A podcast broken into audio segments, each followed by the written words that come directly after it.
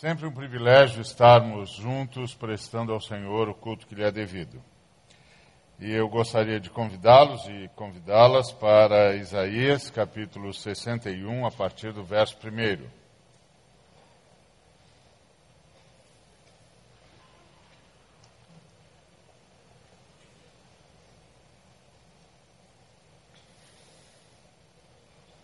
O Espírito do Senhor Deus está sobre mim, porque o Senhor me ungiu para pregar boas novas aos quebrantados. Enviou-me a curar os quebrantados de coração, a proclamar libertação aos cativos e a pôr em liberdade os algemados, a pregoar o ano aceitável do Senhor e o dia da vingança do nosso Deus, a consolar todos os que choram e a pôr sobre os que em Sião estão de luto uma coroa em vez de cinzas, óleo de alegria em vez de pranto, veste de louvor em vez de espírito angustiado, a fim de que se chamem carvalhos de justiça, plantados pelo Senhor para a sua glória. Gostaria que os irmãos e irmãs me acompanhassem também em Filipenses, capítulo 2, a partir do verso de número 5. Carta de Paulo aos Filipenses, capítulo 2, a partir do verso 5.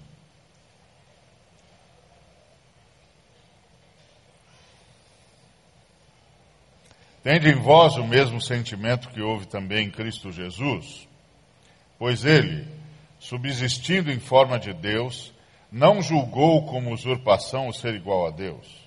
Antes, a si mesmo se esvaziou, assumindo a forma de servo, tornando-se em semelhança de homens, e, reconhecido em figura humana, a si mesmo se humilhou, tornando-se obediente até a morte e morte de cruz. E 1 aos Coríntios, capítulo 12, a partir do verso 4.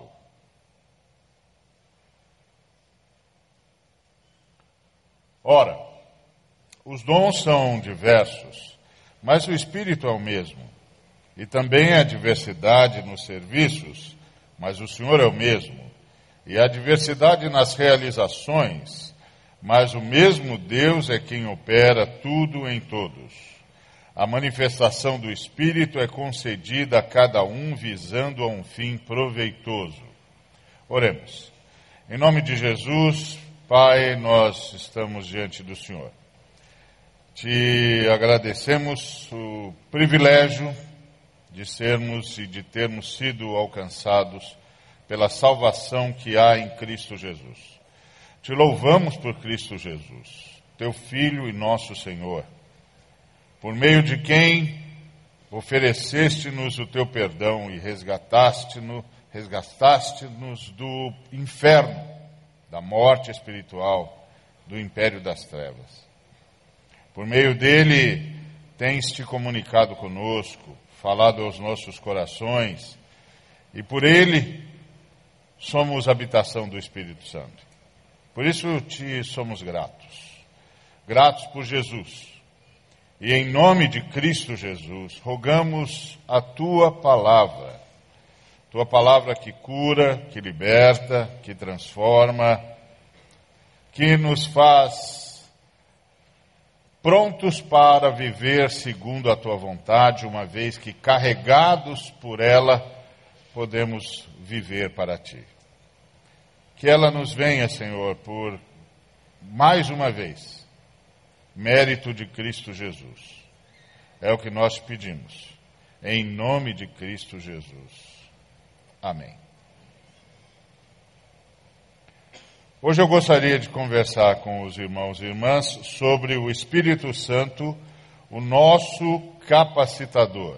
O Espírito Santo, o nosso grande capacitador. Voltando para Isaías 61, nós nos deparamos com o texto que Jesus Cristo leu uh, logo depois de ter voltado do deserto. Ele então vai até Nazaré, lugar onde ele vivia, e se apresenta agora aos seus vizinhos, para que os seus vizinhos saibam exatamente com quem tinham convivido todos esses anos.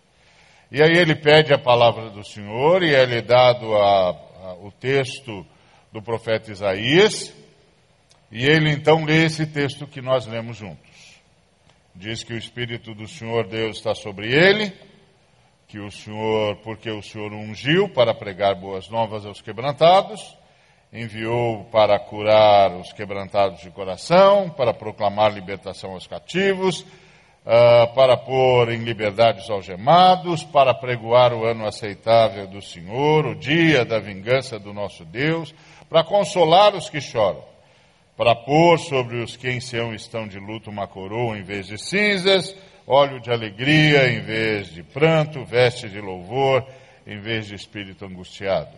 Esse texto era o texto que anunciava o Messias, o grande libertador de Israel, o desejado de todas as nações, aquele por quem Israel aguardava de forma profunda e ansiosa.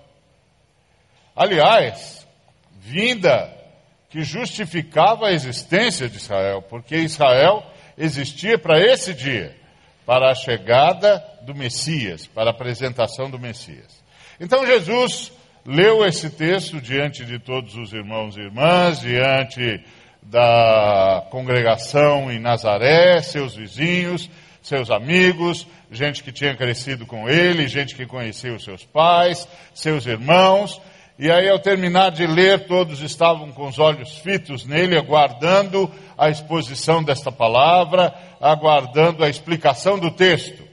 E aí, Jesus expõe a palavra da forma mais contundente e mais dramática possível.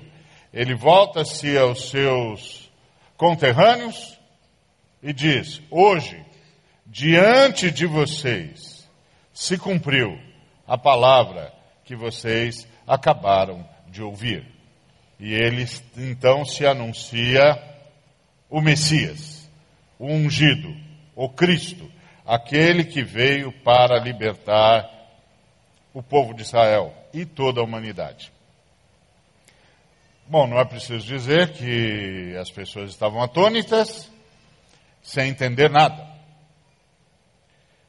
E é interessante a, a fala poderosa de Jesus, trazendo para si a profecia de Isaías, que nós sabemos que ele é de fato o cumprimento, porque a profecia de Isaías diz que o Espírito do Senhor está sobre ele, ou estava sobre ele, porque o Senhor Deus, o Pai, o havia ungido para libertar o povo de Israel.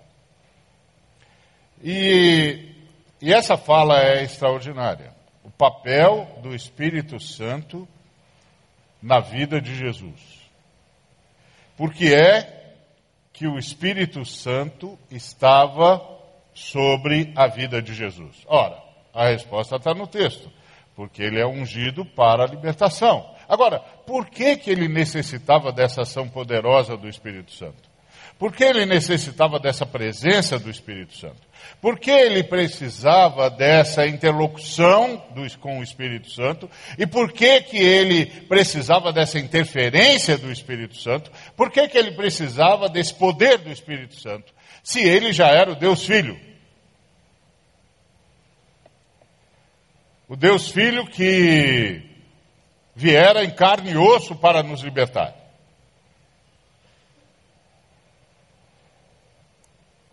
Porque é que ele precisava da capacitação do Espírito Santo? E essa é a pergunta.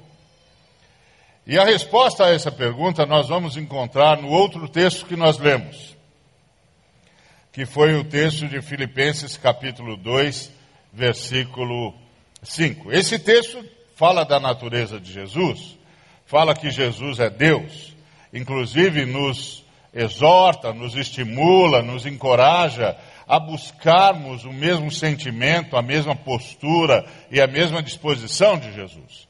E, e, que sentimento, que postura, que disposição de Jesus somos recomendados a abraçar? Somos recomendados a abraçar essa postura de Jesus em que Ele, Jesus, subsistindo em forma de Deus. Não julgou o fato de ser igual a Deus algo ao qual deveria se apegar. Pelo contrário, a si mesmo se esvaziou, assumindo a, a forma de servo, e aí tornando-se em semelhança de homens. E reconhecido em figura humana, a si mesmo se humilhou, tornando-se obediente até a morte e morte de cruz. Então esse texto fala de alguns movimentos de Jesus. O primeiro movimento de Jesus aqui é o desapego. Ele é igual a Deus, mas não se agarra a isso. Ele é Deus de verdadeiro Deus, é o Deus Filho, mas não se agarra a isso. Ele é soberano como Deus, mas não se agarra a isso. Ele é criador como Deus, mas não se agarra a isso. Ele é Senhor como Deus, mas não se agarra a isso. Ele é igual ao Pai, mas não se agarra a isso. Ele é igual ao Espírito Santo, mas não se apega a isso. Ele desapega-se. Desapega-se da sua glória, desapega-se da sua grandiosidade, da sua majestade, da sua infinitude. Desapega-se. Ele está em forma de Deus, ele é Deus, como o Pai e o Espírito Santo, mas ele se desapega. Ele não agarra-se, agarra-se ao fato de que é Deus e exige a manutenção da sua posição. Não, ele desapega-se. E ao desapegar-se, ele se esvazia. Ele se esvazia para o cumprimento de uma missão. Ele assume a forma de servo. E mais, ele assume a forma de homem. E em forma humana, reconhecido em figura humana, ele desapega-se mais uma vez. Ele se humilha. E ele se torna obediente até a morte e morte de cruz. E esse é um movimento impressionante. Porque é que Jesus precisa da capacitação do Espírito Santo. Porque é que o Senhor Jesus anuncia que tudo o que ele vai fazer, ele vai fazer a partir da verdade absoluta de que o Espírito Santo está sobre ele, porque ele é ungido. Ora, vamos voltar a Isaías 61. Qual é a missão de Jesus? A missão de Jesus é pregar boas novas aos quebrantados. A, a missão de Jesus é curar os quebrantados de coração. A missão de Jesus é proclamar libertação aos cativos. A missão de Jesus é pôr em liberdade os algemados. A missão de Jesus é apregoar o ano aceitável do Senhor, assim como o dia da sua vingança. A missão de Jesus é consolar todos os que choram. A missão de Jesus é pôr sobre os que em Sião estão de luto uma coroa em vez de cinzas, óleo de alegria em vez de pranto, veste de louvor em vez de espírito angustiado. A missão de Jesus é transformar estes que esperam no Pai em carvalhos de justiça, plantados pelo próprio Pai para a sua glória. Por que é que ele precisa do Espírito Santo para fazer isso? Por que é que ele precisa da capacitação do Espírito Santo para fazer isso? Ele precisa da capacitação do Espírito Santo por causa da condição sem a qual ele não vai fazer isso. Qual é a condição que, se Jesus não cumprir, ele não terá boas novas aos quebrantados? Qual é a condição que Jesus, se não a cumprir, não terá como curar os quebrantados de coração, ou proclamar libertação aos cativos, ou pôr em liberdade os algemados? Qual a condição que, se o Senhor Jesus não cumprir, ele não terá como apregoar o ano aceitável do Senhor? Ou mesmo o juízo do Senhor? E não terá como consolar os que choram? Nem terá como colocar sobre os que em Sião estão de luto uma coroa em vez de cinzas. Qual é a condição que, se o Senhor não a cumprir, não tem como efetivar a sua missão? A condição é vencer a morte. Se Jesus Cristo não vencer a morte, ele não terá boas novas para os quebrantados. Se o Senhor não vencer a morte, ele não terá como curá-los. Se o Senhor não vencer a morte, o Senhor não terá como libertar os cativos. Se o Senhor não vencer a morte, o Senhor não terá como libertar os algemados. E nem mesmo como apregoar o ano aceitável do Senhor. O Senhor tem de vencer a morte. Ora, para vencer a morte, o Senhor tem de passar por ela. Não, mas passar pela morte todos passaremos. Por isso, tem de haver um passo além. Não basta passar pela morte, é preciso vencê-la. É preciso, portanto, ressuscitar. O Senhor tem de passar pela morte e vencer a morte pela ressurreição. Que é a única maneira de vencer a morte, diga-se de passagem. Mas tem de ser uma ressurreição especial. Tem de ser uma ressurreição que herda um corpo tal que nunca mais experimentará a morte de novo. Que herda um corpo imune à morte. Então não é apenas ressuscitar, nós já vimos pessoas ressuscitarem. Mas elas morrem de novo. Então, na verdade, é só um tempo a mais. Ganha mais um espaço. O jovem, filho da viúva da aldeia de Naim, Lázaro, a menina filha de Jairo, ressuscitaram. Mas é uma ressurreição temporária.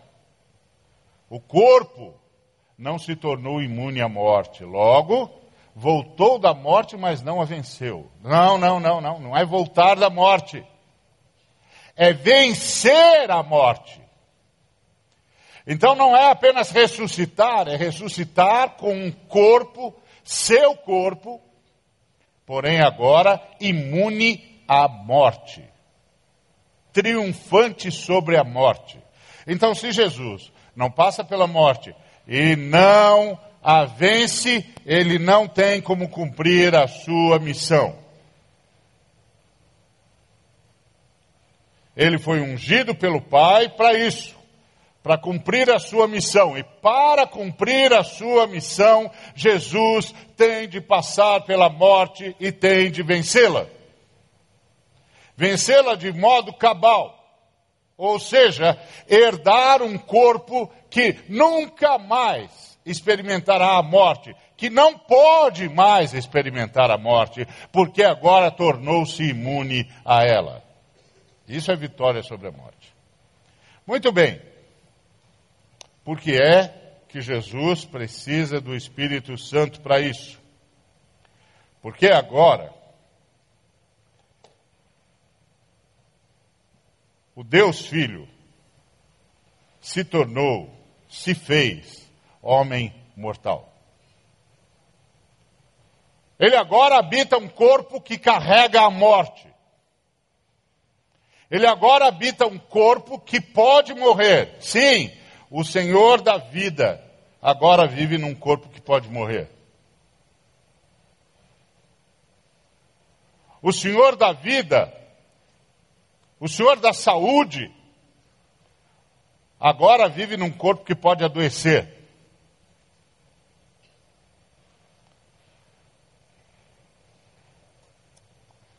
O Senhor da eternidade agora vive num corpo que tem de respeitar o tempo.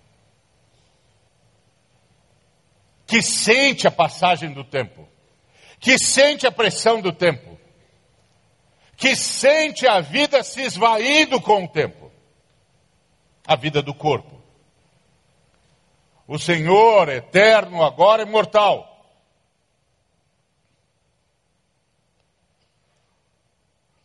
Por que é que ele precisa do Espírito Santo? Ele precisa do Espírito Santo porque agora é mortal.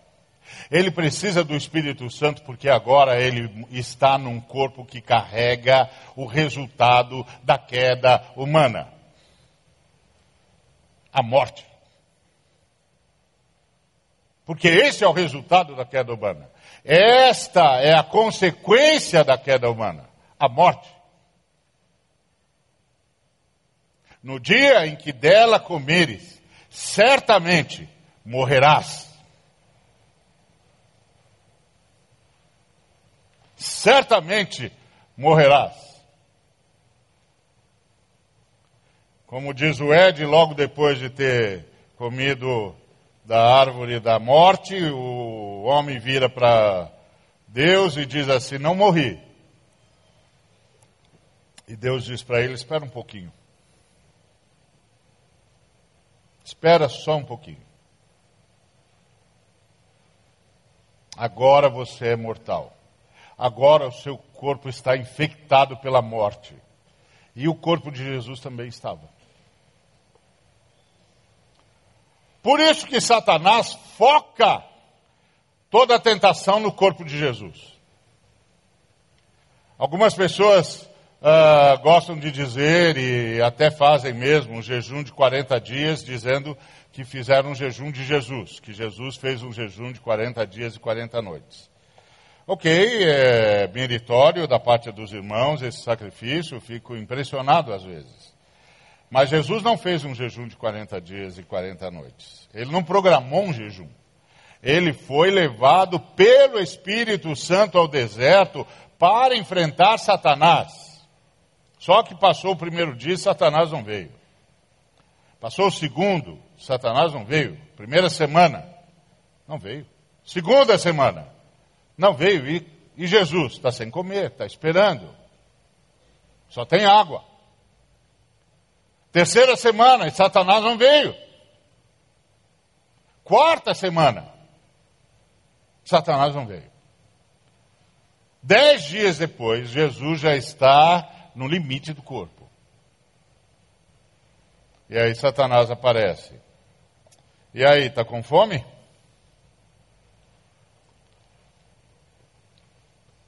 Está sentindo a demanda do corpo? Está sentindo o que é viver num corpo mortal?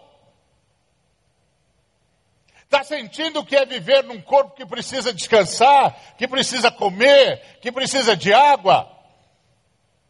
num corpo que se cansa, num corpo que perde a força, que perde a vitalidade.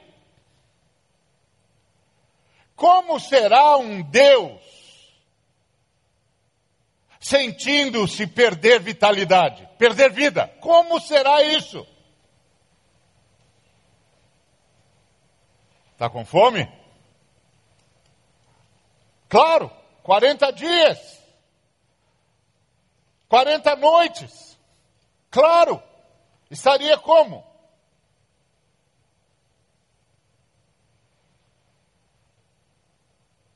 Transforma as pedras em pães. Você não é filho de Deus? Transforma as pedras em pães. E aí Jesus diz: Está escrito, nem só de pão viverá o homem, mas de toda palavra que sai da boca de Deus. Eu não ouvi palavra nenhuma saindo da boca de Deus. Enquanto Deus não falar, o meu corpo espera. Não importa qual seja o custo disso. Enquanto Deus não falar, o meu corpo espera. Ah, você é dos tais que obedece a palavra, que cumpre a palavra, que anda segundo a palavra, e já estamos em cima do pináculo do templo.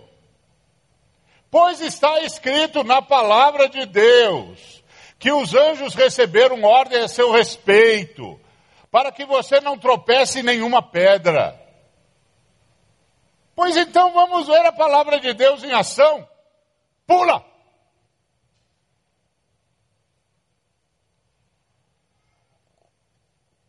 Se és filho de Deus, os anjos vão sustentar você. e você não vai tropeçar em pedra alguma. E Jesus diz: Não tentarás o Senhor teu Deus, é o que está escrito. O Pai falou, isso basta. Quando eu precisar da palavra do Pai atuando em mim, ela atuará. Agora eu não preciso, não vou tentar, não vou comprovar, não preciso. Você gosta dessa gente, não é? Você quer os homens para você? E já estamos diante da montanha e os, a glória do mundo todo diante de Jesus. Está vendo tudo isso aí? É meu. Você não quer os homens? Eu entrego para você, você não precisa morrer. Você não precisa experimentar a morte que os homens experimentam. Eu entrego para você. Só tem um detalhe: você se prostra e me adora.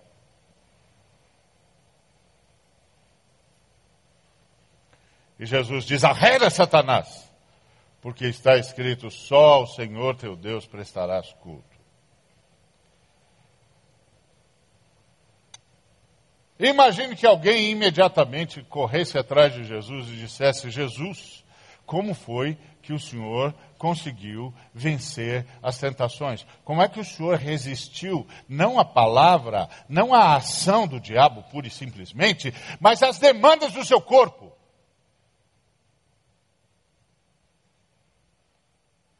Porque não era só Satanás soprando no seu ouvido, era o seu corpo pedindo comida.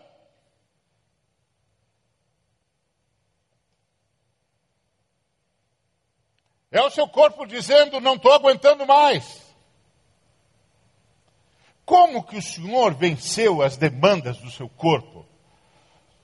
Como o Senhor venceu as demandas do sentimento que a carência do corpo gera na alma, gera na alma? Aqueles que sentimentos que o Senhor nunca tinha experimentado aquela sensação de fragilidade que o Senhor nunca tinha conhecido, aquela sensação de que a morte já está com a sua sombra sobre nós. Como é que o Senhor resistiu isso? E a resposta de Jesus seria: O Espírito do Senhor está sobre mim. O Espírito do Senhor está sobre mim porque eu tenho uma missão para cumprir, o Espírito do Senhor está sobre mim. Toda a força de Jesus vinha da presença do Espírito Santo, porque Jesus, como Filho de Deus, abriu mão de todas as prerrogativas divinas. E veio habitar na morte dos homens. na fragilidade dos homens, na enfermidade dos homens, na dor dos homens. Porque esse mesmo profeta, Isaías, descreve Jesus desse jeito. Esse homem, esse profeta diz de Jesus algo que nem sempre nós nos damos conta. Ele diz que esse homem era alguém que não tinha aparência nem formosura. Que olhámo-lo, mas nenhuma beleza havia que nos agradasse. Era desprezado e o mais rejeitado entre os homens. Homem de dores e que sabe o que é padecer. E como um de quem os homens escondem o rosto. Era desprezado e dele não fizemos caso. Certamente, ele tomou sobre si as nossas enfermidades e as nossas dores levou sobre si E nós o reputávamos por aflito, ferido de Deus e oprimido. Mas ele foi traspassado pelas nossas transgressões e moído pelas nossas iniquidades. O castigo que nos traz a paz estava sobre ele, e pelas suas pisaduras fomos sarados. Pergunta é: será que Jesus cumpriu essa profecia? Será que Jesus era um homem que carregava a enfermidade o tempo todo? Será que Jesus era essa pessoa marcada pela dor? Difícil para nós, né? E sabe por que, que é difícil para nós? Porque nós transformamos Jesus no super-homem de Clipton. Nós achamos que Jesus era um sujeito que andava com uma capa maravilhosa, poderoso, intocável, garboso, lindo, maravilhoso, galã que todos corriam atrás dele para pedir autógrafo. Mas Jesus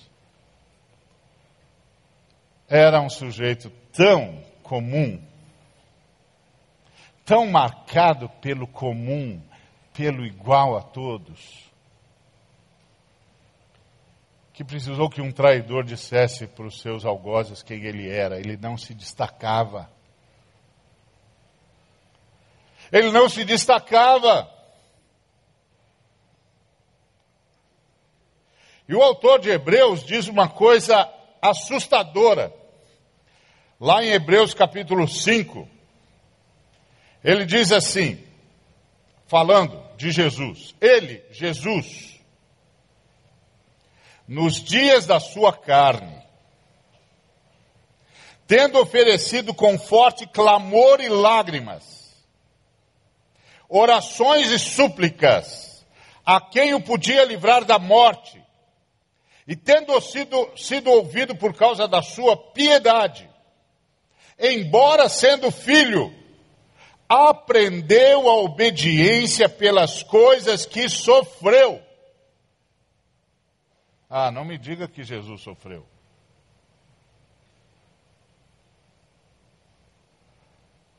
Não me diga que Jesus sofreu.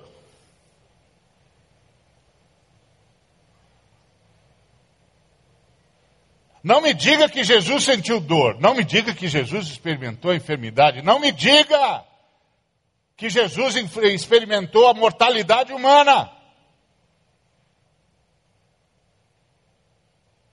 Mas foi isso que foi profetizado sobre ele. Foi isso que foi profetizado sobre ele.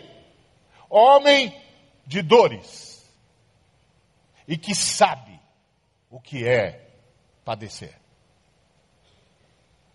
Pelas suas pisaduras fomos sarados. Certamente Ele tomou sobre si as nossas dores.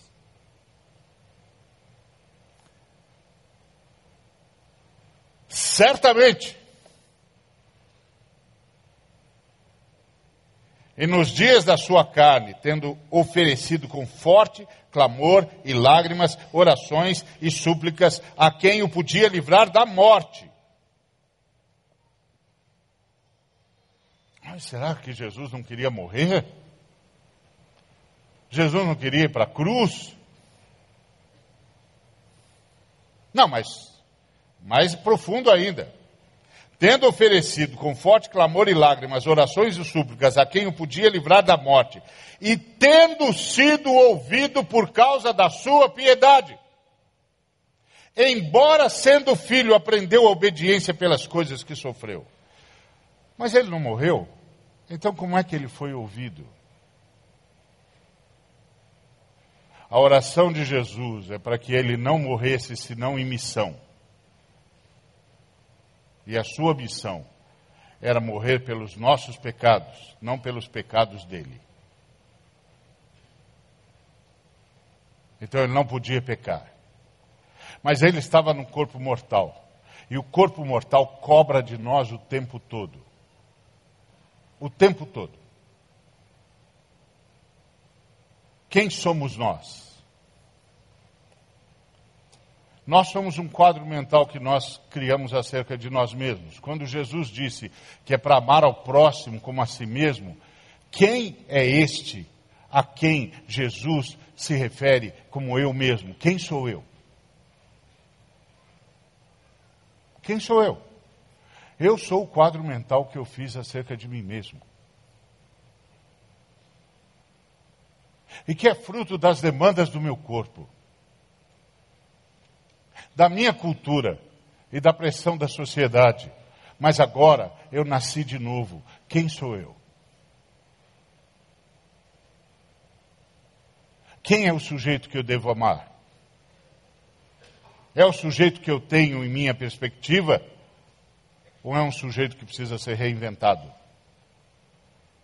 Que precisa ser recriado? Quem sou eu? Porque Efésios 2 diz que nós somos criados em Cristo Jesus. Somos poemas de Deus criados em Cristo Jesus. Que Jesus nos é agora fonte de recriação. Estamos sendo reescritos pelo Pai. Através de Cristo Jesus. Quem eu sou? E como eu posso viver agora a partir daquilo que eu sou? E como eu posso viver para cumprir missão?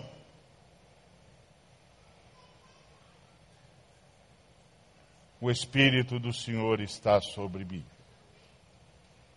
O Espírito do Senhor é o meu grande capacitador, disse Jesus. Eu posso vencer as demandas do corpo porque o Espírito do Senhor está sobre mim. Eu posso não ser derrotado pelo sofrimento porque o Espírito do Senhor está sobre mim.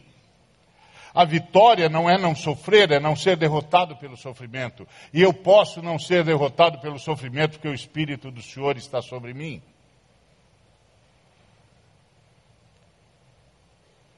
Eu posso cumprir a minha missão porque o Espírito do Senhor está sobre mim. E o Espírito do Senhor está sobre mim para me levar até a morte morte de cruz. O Espírito do Senhor está sobre mim para me levar a um estado de obediência absoluta. O Espírito do Senhor está sobre mim para me levar a um estado de estar humilhado perante a poderosa mão de Deus, como nos recomenda a palavra. O Espírito do Senhor está sobre mim, me capacitando a ser o missionário que eu sou, diria Jesus. E isto é verdade para mim também, é verdade para você também, porque a minha e a sua vida está resolvida. Você é aquele tipo de pessoa que, se você levanta de manhã, Jesus está com você. Se você não levantar, você está com Jesus. Então a sua vida está resolvida. E por que, que a sua vida está resolvida? Porque você está pronto para a eternidade.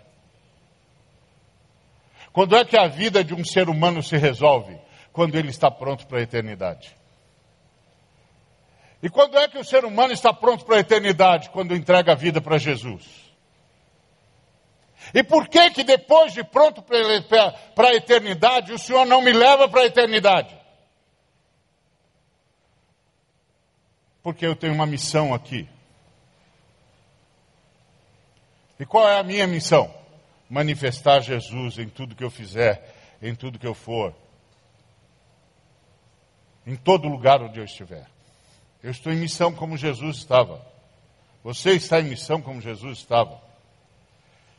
E como é que eu faço para viver em missão, tendo uma projeção de mim mesmo que precisa ser revista? Preciso repreender de mim. Quem sou eu, na verdade? Quem devo ser eu? Agora que eu nasci de novo. Preciso reaprender a ser gente.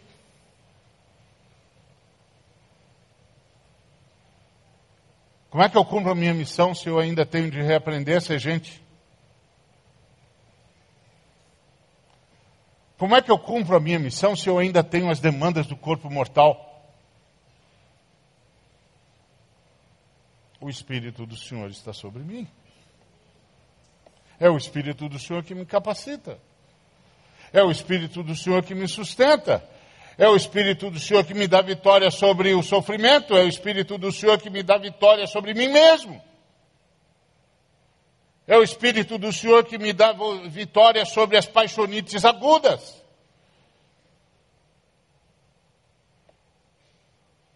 É o Espírito do Senhor. Sem o Espírito do Senhor, nem Jesus de Nazaré. Por isso, Jesus de Nazaré anuncia: o Espírito do Senhor está sobre mim. Por quê? Porque eu tenho uma missão. E eu não vou cumprir essa missão se o Espírito do Senhor não for comigo.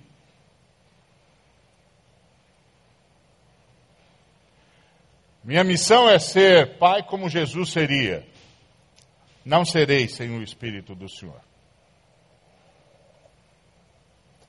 Minha missão é ser filho como Jesus seria.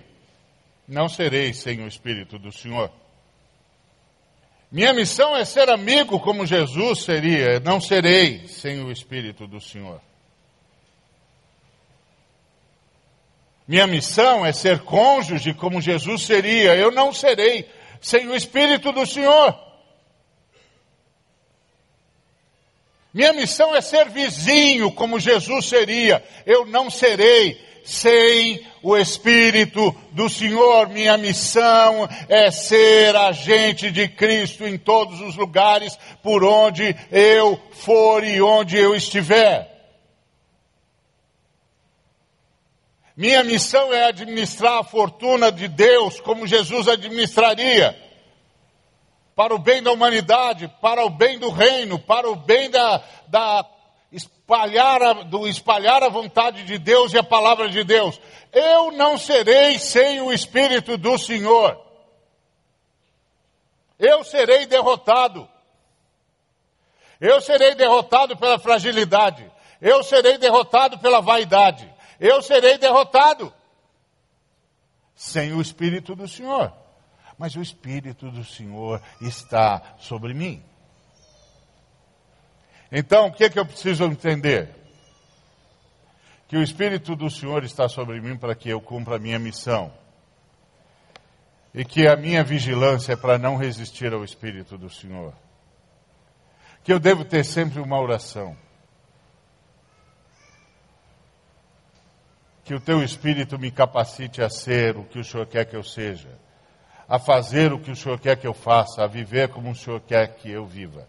Isso vai resolver a vida de todos nós, porque eu não conheço ninguém que não queria ser vizinho de Jesus. Não conheço ninguém que não gostaria de dirigir carro ao lado de Jesus dirigindo o carro dele. Já sabe que não vai ter problema.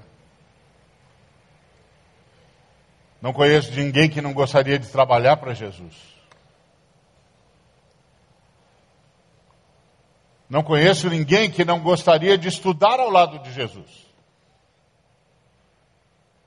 Não conheço ninguém que não gostaria de ser pai de uma criança como Jesus. Ser como Jesus resolve tudo. Resolve todos os nossos relacionamentos. E resolve a nossa postura na terra. Porque ser como Jesus é reagir de modo adequado a cada ambiente. Onde há ódio, eu levo amor. Jesus levaria. Onde há guerra, há paz. Onde há necessidade de perdão, perdão. Onde há necessidade de correção, correção. Era assim Jesus. Jesus levava consolo onde havia necessidade de consolo, vida onde havia necessidade de ressurreição, cura onde havia necessidade de saúde e correção onde havia necessidade de arrependimento. O Espírito do Senhor Deus está sobre mim, disse Jesus. E porque o Espírito do Senhor Deus está sobre mim, eu vou conseguir cumprir a minha missão. Eu conseguirei chegar até a cruz. para vencer a morte. Eu não tropeçarei. O corpo e suas demandas não me vencerão. A dor não me vencerá. A fome não me vencerá. A doença não me vencerá. Não importa que eu sue sangue, não serei derrotado, porque o Espírito do Senhor está sobre mim. Cumprirei a minha missão. Nós todos, amados, estamos aqui só porque temos uma missão. Não é mais para resolver a nossa vida. Nossa vida já está resolvida, nós já estamos prontos para a eternidade. Se Jesus vier agora, a gente vai com ele. Não vai? Então. Então nossa vida está resolvida, nós estamos prontos para a eternidade. Então por que, que estamos aqui? Porque estamos em missão.